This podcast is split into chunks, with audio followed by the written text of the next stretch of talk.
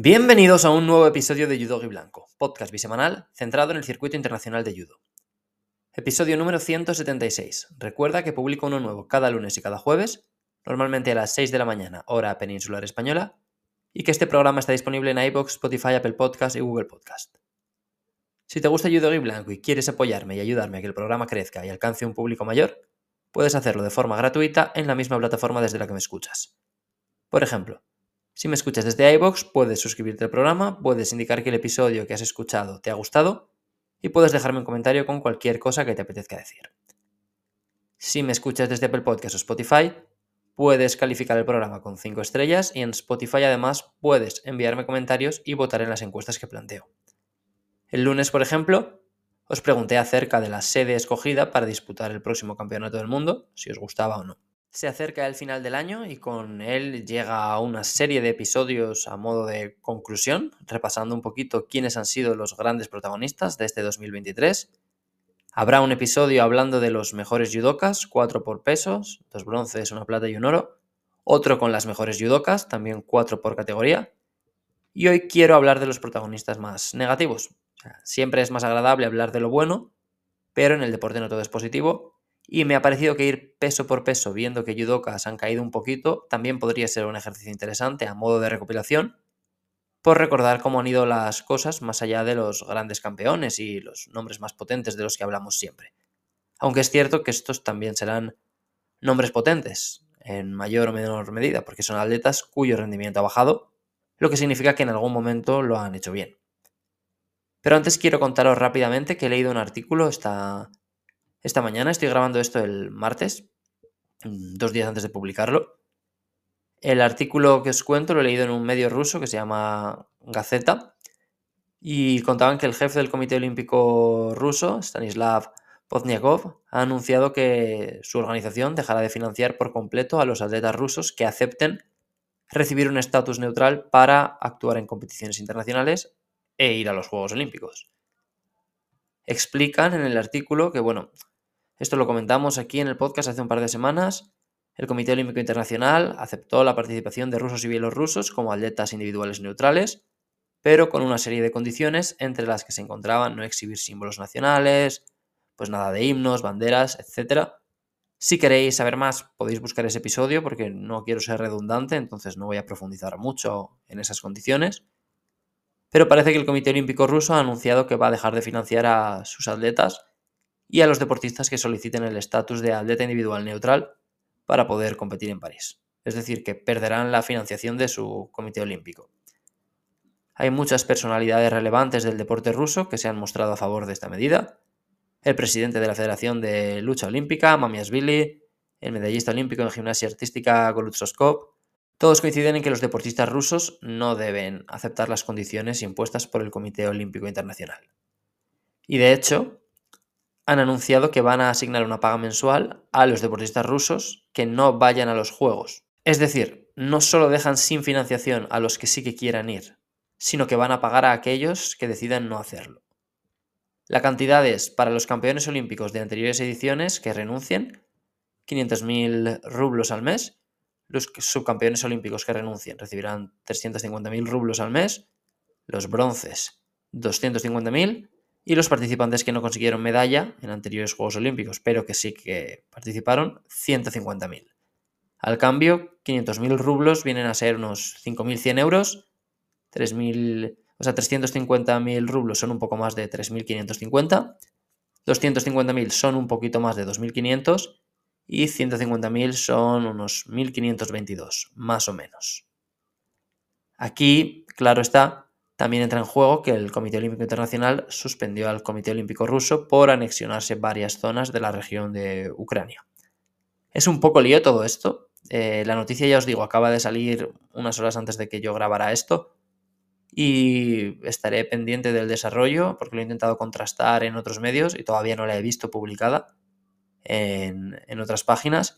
Claro, son medios escritos en ruso, entonces yo tengo que ir con el traductor tanto para leer como para buscar en Google y demás buscadores. Pero eh, se lo leí en Twitter a Oscar Fernández, que es eh, un chico que habla sobre atletismo y tiene miles de seguidores. es una fuente fiable para mí y él citaba el artículo este de la Gaceta que os cuento, que yo entré y lo leí. Y si esto se confirma, pues volvería a haber sacudida, claro. Y de hecho, desde el punto de vista del judo y desde un punto de vista estrictamente deportivo, pues hay algunas categorías que casi se nos caen, porque más de 100 kilos perdería mucha gracia, menos de 100 kilos perdería bastante gracia también, aunque bueno, ahí sigue habiendo muchos nombres muy buenos, pero tenemos al campeón del mundo que es ruso, y luego aparte una de las grandes sensaciones como es Kanikovsky, pues también es ruso. En menos de 70 kilos, pues perderíamos la gracia de Taimazova, la campeona de Europa de 57 es rusa, que es Kurbo Mamadova, etcétera, etcétera, etcétera. Dicho esto, voy con el tema del programa y voy a empezar con las chicas. Menos de 48 kilos y empezamos el viaje en Italia. Mi nombre es Francesca Milani. Aquí vamos a hablar de atletas que han bajado, pero cada caso responde a unas razones. Puede ser una lesión, puede ser un tema de dopaje, puede ser una mala racha, puede ser un cambio de estatus por otro motivo. Y en el caso de Milani, pues se junta la mala racha con el cambio de estatus por otro motivo que ahora os contaré. El año pasado ganó tres medallas en sus tres participaciones en Grand Slam y este año ha conseguido una medalla en Grand Prix, pero cero medallas en Grand Slam en seis participaciones. El año pasado fue quinta en el europeo y este año cayó en su primer combate, igual que en el Masters, y en el Mundial sí que pasó un par de rondas pero no consiguió llegar a cuartos. Milani sigue en puestos de clasificación directa a los Juegos, pero su rendimiento contrasta con el de su compatriota y rival Asunta Scuto, quien lidera el ranking olímpico, quien lidera el ranking mundial y que en la clasificación olímpica tiene casi el triple de puntos que Milani. Esto agrava más la situación de Milani, que clasificó para disputar los Juegos de Tokio y que no está completando un mal ciclo, ni mucho menos, pero ahora mismo parece claro que Scuto es la número uno, ya no hay mucho debate. Menos de 52 kilos, ¿hay algún que otro nombre por aquí? Pensé en Giles primero, por no hacer el Mundial, habiendo sido subcampeón el año anterior, y porque empezó el año con dos oros y una plata y luego bajó un poquito en el rendimiento con dos compes sin medalla, pero ha acabado bien el año con el bronce en el europeo, así que no. Y voy a quedarme con Sisime, porque, bueno, la japonesa enlazó cuatro mundiales en el podio, con oros en el 17 y en el 21, plata en 2018 y bronce en 2019. El año pasado ya le vimos pegar un bajón, ya os digo, desde el Mundial de 2014 enlazó 24 competiciones del circuito con medalla y en el Grand Slam de del año pasado fue séptima, rompiendo esa racha. Y 2022 fue su primer año desde 2014 sin ganar por lo menos una competición. Sin contar 2020 porque ese año solo hizo uno, por tema de coronavirus y demás. Y este año el bajón ha continuado. Son solo tres participaciones, con una plata, un séptimo puesto y una derrota en rondas preliminares. La final perdida fue en Tashkent contra una Ballhaus que tampoco es de la superélite esa que hay en 52, aunque poco a poco ya se va metiendo ahí. Pero bueno, cuando derrotó a Sissim en Tashkent no, no tenía ese bagaje que tiene ahora. Y al final Sissime ha disputado nueve combates, con cinco victorias y cuatro derrotas. Es su segundo año consecutivo sin disputar el campeonato del mundo. El año pasado fue subcampeona de Asia, pero este se tuvo que conformar con un séptimo puesto. Es decir, un año muy por debajo de lo que solía ser habitual en ella. Y de una bicampeona del mundo saltamos a otra, que también ha sido campeona olímpica además, Rafaela Silva protagonizó un buen arranque de año con cuatro bloques finales en las primeras cinco competiciones, saldados con dos quintos puestos, una plata en Portugal y un oro en Antalya, muy sudado, con grandes victorias contra Deguchi y Bilodip. Pero en cuatro de sus últimas cinco grandes competiciones ha perdido en primera ronda. Es decir, tuvo un muy buen arranque de año, pero después ha ido hacia abajo. Y si lo miramos con perspectiva, pues ella ha pasado de ser campeona mundial a caer en primera ronda del Campeonato del Mundo este año, cayó en primera ronda del Masters también. Y su compatriota eh, Jessica Lima está a menos de 500 puntos de ella en el ranking olímpico. Silva tiene 16 medallas en 40 participaciones en Grand Slams en su carrera y este año solo ha ganado una medalla en 6 participaciones. O sea, el porcentaje general de su carrera es del 40% y este año está por debajo del 17%. Y compitiendo mucho, ¿eh? que esto no es como decir, ha hecho un Grand Slam y no ha sacado medalla, pues 0%. O sea, no, aquí Aquí la muestra es muy grande y ya se puede tener más o menos en cuenta. Tenía a Liparteliani y a Nelson Levy como posibles candidatas para entrar, pero han arreglado el año con un buen final y he apostado por Silva, que además es un, es un gran nombre, uno de los nombres más grandes de la lista, de hecho, si no el, el mayor. En menos de 63 kilos tengo dos grandes candidatas. Pensé en principio en la francesa de Keter, que el año pasado ganó un par de medallas en Grand Slam y otra en Campeonato del Mundo, pero la verdad es que este año apenas ha tenido oportunidades y se ha quedado con un bronce en Grand Prix en cinco participaciones. Y luego tengo las dos grandes candidatas que os comento. La primera era Horikawa, que hizo cuatro competiciones el año pasado, con un bronce y dos oros en Grand Slam y otro oro en el Campeonato del Mundo. Arrancó 2023 muy bien, con otro oro en el Grand Slam de Tashkent, donde se había proclamado campeona del mundo unos años atrás, pero ahí empezó el bajón. Cayó en su segundo combate del Campeonato del Mundo contra Willy Alcaraz, ganó un bronce en el Masters y fue quinta en Tokio. Y sobre todo ella está en esta lista porque ha perdido el duelo con Takaichi. Porque tras el oro del Campeonato del Mundo de, de Horikawa del año pasado, lo tenía todo de cara, había conseguido mucha distancia sobre el resto de candidatas en esa carrera olímpica, pero de repente Takaichi volvió a aparecer. Es como el meme de los Simpson en el que Moe echa a Barney de la taberna y cuando vuelve a entrar, pues Barney está dentro porque pues, ha conseguido colarse otra vez. Y esto es un poco parecido porque Takaichi ha estado en dos juegos sin medalla y ha vuelto a meterse. Ella ganó el Grand Slam de Tokio y el Masters en el mes de diciembre del año pasado, tras haber estado todo el año sin competir. Patinó como Horikawa en el Mundial, pero mejoró su resultado, el de Horikawa digo, tanto en el Masters como en el Grand Slam de Tokio. De hecho, su año ha sido bastante bueno, quitando el borrón del Mundial porque ha sido subcampeona de Masters, campeona de Asia y ganadora del Grand Slam de Tokio, y ha vuelto a ganarse su selección. Y pese a todo esto, Horikawa no es mi nombre, ¿eh? porque el nombre con el que me quedo aquí es Enrique Barrios. Sobre todo si nos remontamos a dos años atrás, porque en 2021 ya fue quinta en Masters, quinta en Campeonato del Mundo y quinta en Juegos Olímpicos, y ganó tres medallas en cuatro participaciones en Grand Slam. El año pasado hizo ocho competiciones con seis presencias en cuartos de final, fue quinta en el Masters otra vez, ganó medalla en Grand Prix, ganó medalla en Grand Slam. Y este año ha estado mal, o sea, mal la primera mitad del año y no ha competido en la segunda. Tiene un par de medallas en Opens en América, dos participaciones en Grand Slam con un séptimo puesto y una derrota en el primer combate del otro, y una ronda pasada en el Campeonato del Mundo, que fue su última competición por motivos de salud. Mal año para Barrios, que en su Instagram ha comentado pues, que su objetivo siguen siendo los Juegos de París pero que está todavía con su recuperación. Y ahora mismo se encuentra fuera de los puestos de clasificación directa para, para los próximos juegos, aunque probablemente clasificaría vía cuota continental. Menos de 70 kilos, seguimos con los problemas de salud. Aquí me quedo con Gabriela Willems. La belga acabó 2022 muy bien, con dos platas en Grand Slam y un quinto puesto en Masters, en las que fueron sus tres últimas competiciones. Ganó un bronce en Tel Aviv este año, pero sufrió una lesión en el hombro que la mantuvo fuera de la competición hasta agosto. Su regreso estaba previsto para el Masters, pero se fastidió la rodilla en el calentamiento y no pudo saltar al tatami. Está cerquita de salir de los puestos de clasificación directa, pero hace poco, igual que Barrios, anunció en su Instagram que le faltaba poquito para volver, así que yo creo que si vuelve a, a los resultados que estaba consiguiendo antes de lesionarse, debería ser o bueno, debería clasificarse para los próximos juegos sin demasiados problemas. Menos de 78 kilos, aquí tenemos otro peso con varias candidatas. Pensé en la británica Natalie Powell, que ha pasado de, ganar el Grand Prix de Zagreb, ser subcampeón en Abu Dhabi, bronce en Tiflis, a cero medallas este año y a ser adelantada por su compatriota de Madrid. Pensé en la neerlandesa Ausma, que apenas ha competido y no solo no se ha acercado a Stenhuis, sino que ha sido adelantada por Derks pero me voy a quedar con Hamada. La japonesa ha peleado en cuatro competiciones y solo ha ganado una medalla.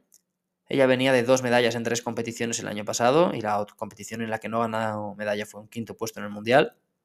Pero este 2023 ha sido algo decepcionante y yendo de más a menos, porque la única medalla que ha ganado llegó en su primer Grand Slam del año.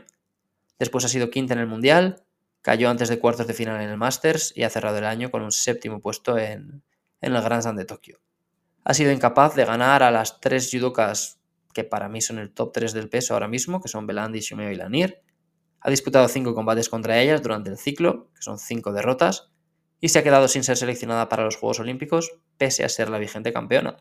Y pese a que Takayama, su compatriota que ha sido seleccionada, tampoco ha hecho una locura de resultados, o sea, no ha arrasado. Ha estado muy bien, sí, pero no ha dominado con la misma autoridad con la que lo hacen otros japoneses.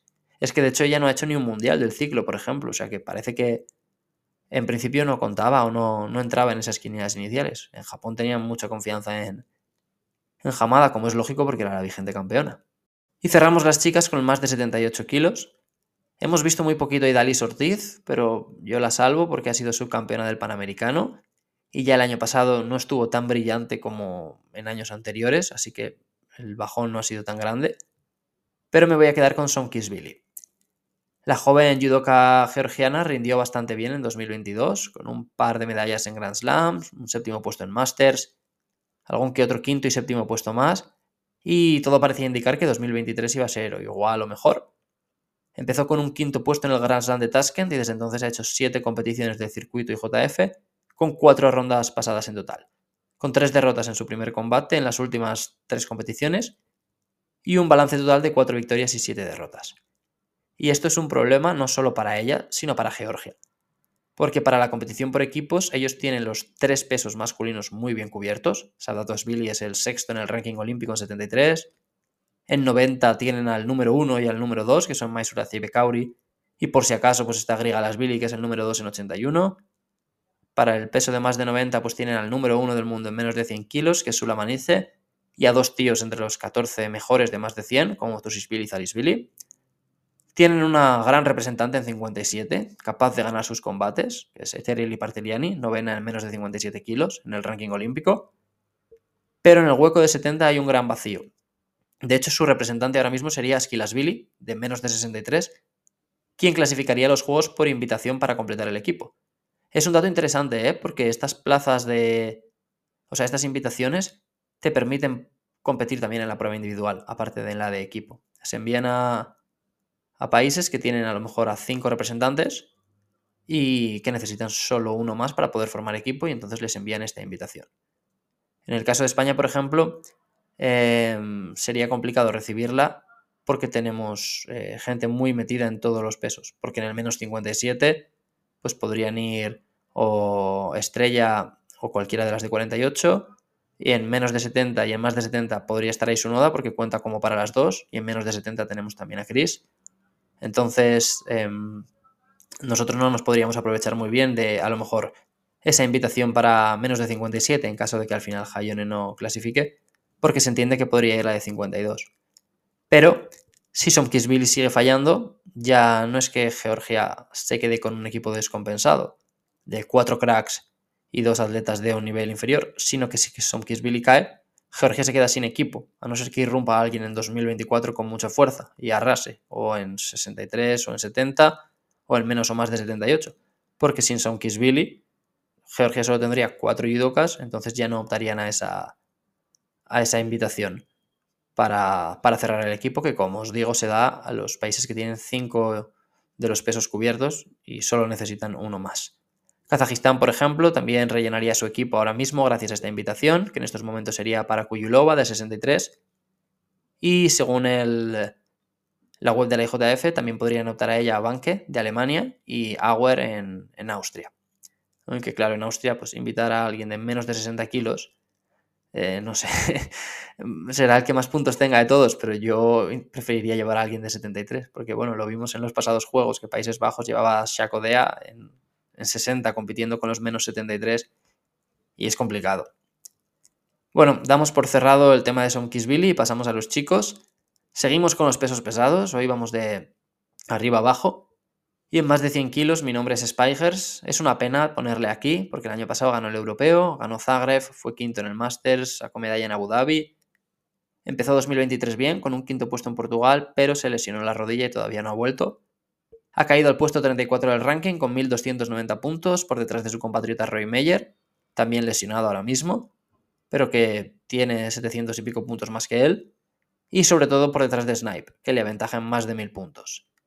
Spigers no debería tardar en volver, pero en la lista provisional de Países Bajos para el Gran Prix de Portugal no aparece, sí aparece Snipe, por ejemplo, por lo que quizá tardemos un poquito más en presenciar su retorno. En menos de 100 kilos, el nombre es alguien cuyo bajo rendimiento ha pasado un poco más desapercibido. Pero bueno, Nikiforov. Mm, desde 2014 había subido al podio de alguna competición del circuito, por lo menos una vez, normalmente más. Pero este 2023 por primera vez no lo ha conseguido. El año pasado ya solo, entre comillas, subió una vez al podio, pero claro, esa vez que subió fue cuando se proclamó campeón del Grand Slam de París, o sea, es una que tiene mucho valor. Y además fue quinto en el Campeonato del Mundo y en el Masters. Pero este año no ha acabado de funcionar y ahora mismo está fuera de los puestos de clasificación directa a los que podrían ser los terceros juegos de su carrera. Nikiforov ha sido Mr. Quinto puesto últimamente, desde el Mundial del año pasado, ha hecho siete compes con cuatro quintos puestos, pero tanto en europeo como en campeonato del mundo pasó solo una ronda, en ambas compes contra el mismo rival, eh, George Utsilauri, y es sorprendente ver a un doble campeón de Europa tan abajo, porque además no es un campeón que quede tan lejano, o sea, ganó por primera vez en 2018, por segunda vez en 2021, hace relativamente poco, no es alguien que se quede, no sé, más atrás como eh, Niemann, por ejemplo, que sigue en activo, creo que fue campeón de Europa en 2010. El caso de Nikiforov es, es diferente. Y, la verdad es que ha sido un año en el que no ha acabado de tener suerte. Como os digo, varios quintos puestos, pero, pero esa mala suerte le ha condenado a, salir de los puestos de clasificación directa. Y bajamos al peso de Niemann, precisamente, menos de 90 kilos. Aquí tengo uno de los nombres más claros de la lista, que es Tripel. Pensé en el italiano Mungai, que ya está año luz de Parlati. Pensé en Medvedev, que se ha retirado, pero si abría la puerta a, a incluir retiros, habría podido meter uno en a lo mejor la mitad de los pesos y tampoco quería eso. De hecho, podría incluso dedicar un episodio especial a ese tema, aunque no creo que lo haga. Y me he quedado con Tripel, medallista en Masters y Juegos Olímpicos en 2021, Ganó dos medallas del circuito IJF el año pasado, incluyendo una plata en Tokio, pero este año ha estado en cinco compes con tres victorias y cinco derrotas. En Bakú ni siquiera pudo saltar al tatami por problemas de salud, y es una pena porque es un tío diferente, al que mola mucho ver, es entretenido como pocos, pero la rodilla le está creando muchos problemas. Tenía otro nombre aquí que casi se me olvida, y casi se me olvida porque llevamos muchos meses sin verle competir, pero es el de Beka Gibniasvili, que ganó tres compes del circuito IJF el año pasado, que inició 2023 con otro oro en Tel Aviv, pero bueno, a partir de ahí todo fue a peor. Él compartió lista con Bekauri y Maisuratze en el Grand Slam de Tiflis y finalizó séptimo mientras los otros dos disputaron la final. Y eso que él partía como el mejor rankeado, pero se la pegó en cuartos con el griego Selidis, cayó en la repesca con el japonés Tajima, dos judokas que ese mismo día perdieron con su compatriota Bekauri, Volvió a quedarse sin campeonato del mundo, después probó en menos de 100 kilos en el Grand Slam de Kazajistán, donde perdió en su primer combate con Vilalov y no hemos vuelto a saber de él. Sigue en puestos de clasificación directa a París, porque ha ganado muchas competiciones desde que inició el ciclo, pero la verdad es que está muy descolgado ya de Maisurace y Bekauri, quienes tienen más del doble de puntos que él ahora mismo. En menos de 81 kilos, la apuesta fácil podría ser Chilard, porque el francés, pues bueno, pues echó varios grandes resultados el año pasado, pero ha dejado de competir por cuestiones de dopaje y su compatriota Yalo ya ha sido confirmado como el representante francés para los próximos Juegos, pero prefiero poner otro nombre sobre la mesa. Es alguien a quien Chilar derrotó en las semis del Open de el año pasado, Said Molae. En 2022 compitió en cinco grandes eventos del circuito, y con un saldo de cuatro medallas y un quinto puesto en el Campeonato del Mundo. El ex representante mongol e iraní debutó con muy buen pie, defendiendo la bandera de Azerbaiyán, pero 2023 ha sido un año delicado, donde las lesiones le han impedido rendir al máximo nivel. Ha participado en cuatro grandes competiciones con solo una medalla, que además logró en la primera fecha del año para él, en Antalya. Cayó en su primer combate del Campeonato del Mundo y además su compatriota TKF lo está haciendo muy muy bien. Y lo está haciendo muy bien además en las últimas competiciones. También que ya ha irrumpido en el top 10 del peso en el ranking olímpico y se ha situado a menos de 500 puntos de Molay. TKF ganó el Grand Slam de Bakú, del que Molay se cayó por problemas físicos. Ganó un bronce en Tokio, donde Molay perdió en su primer combate y como os digo, está cada vez más cerquita. Menos de 73 kilos, aquí mi nombre es Umayev. No sé si es un poco injusto incluirlo, pero es que 2022 fue un año súper excitante. Le vimos ganar medalla en Grand Slam en menos de 81 kilos, cargándose a rivales como Ungbar y Yalo. Ganó medalla en Grand Slam en 73, con victorias en este peso sobre Orujo, sobre Heidarov, sobre Yuldosev. Fue quinto en el Grand Slam de Tokio, séptimo en Zagreb. O sea, parecía que aquí habíamos encontrado a, un gran judoka. Y este año, cuando yo creía que podría acabar de romper, pues ha sido la nada. Solo tres competiciones, las tres grandes, Mundial, Europeo y Masters, con dos derrotas en primera ronda y un combate ganado en el Campeonato del Mundo. Pensé en Karnin, porque ha tenido mucho menos impacto que el año pasado, pero creo que el caso de Umayev me, convence más. Su, único, su única victoria del año llegó contra Magdi, del equipo de refugiados, y Magdi consiguió anotar un, wasabi contra él, o sea, poniéndole en ciertos apuros. Luego Umayev ha caído con Dries, Heidarov y Magmadbekov, y entre la poca participación y que los resultados no han sido buenos, pues creo que el bajón que ha pegado ha sido grande. Menos de 66 kilos, aquí también hay varios candidatos. Pensé en Maruyama, que solo ha hecho el Mundial, aunque fue subcampeón, pero perdió con Ave otra vez, volvió a no ser seleccionado para unos Juegos otra vez, pero realmente su año no ha sido muy distinto al pasado.